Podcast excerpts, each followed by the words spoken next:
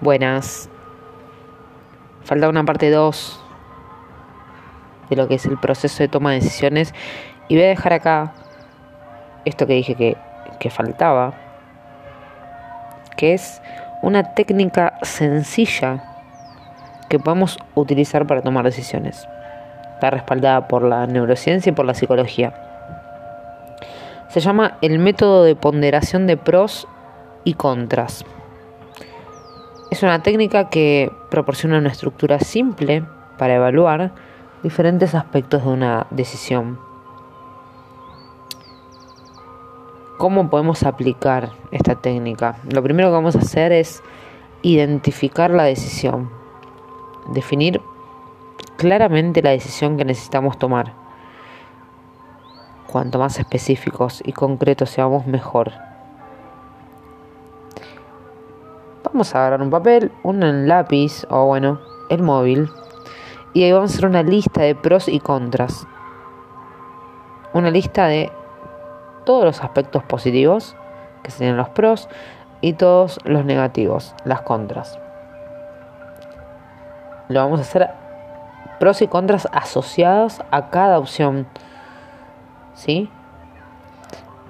Nos vamos a invitar a la reflexión sobre estos beneficios y estas desventajas.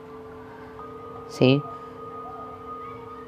Vamos a mirar las listas, pros, contras y vamos a analizar. ¿Sí? A esta lista le vamos a asignar puntajes o peso. Vamos a asignar peso o puntaje a cada elemento de la lista según la importancia relativa. Esto nos va a ayudar a priorizar los factores más relevantes para esta decisión que queremos tomar. Vamos a evaluar las emociones y los valores.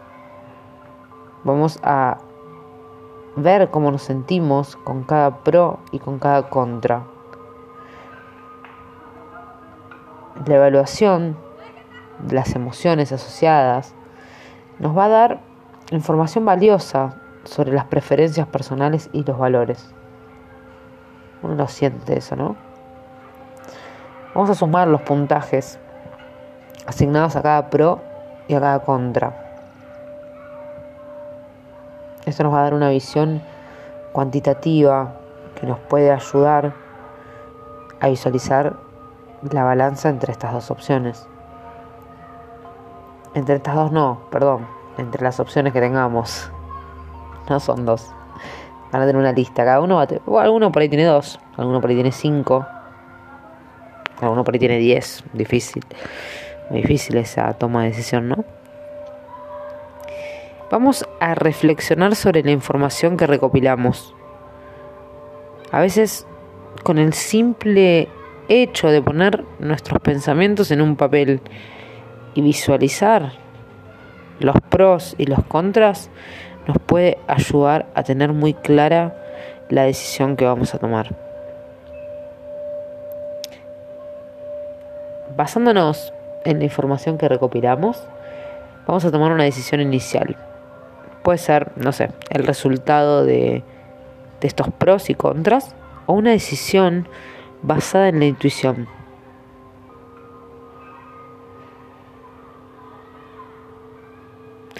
La toma de decisiones no tiene que ser siempre un proceso único, porque a medida que vamos teniendo más información, más experiencia, nos podemos sentar y revisar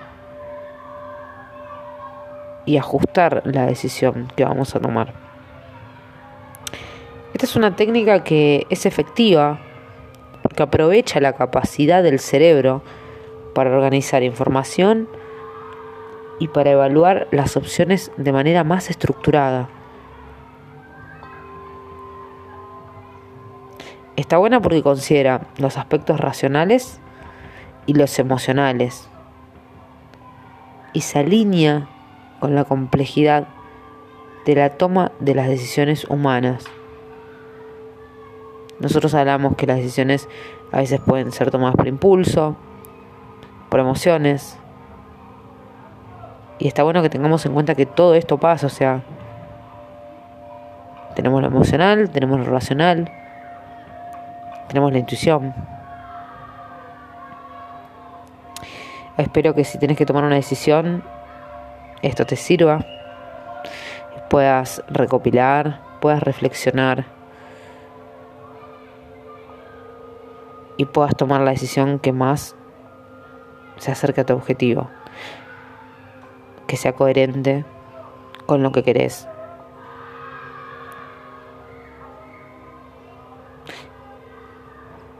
Les mando un abrazo.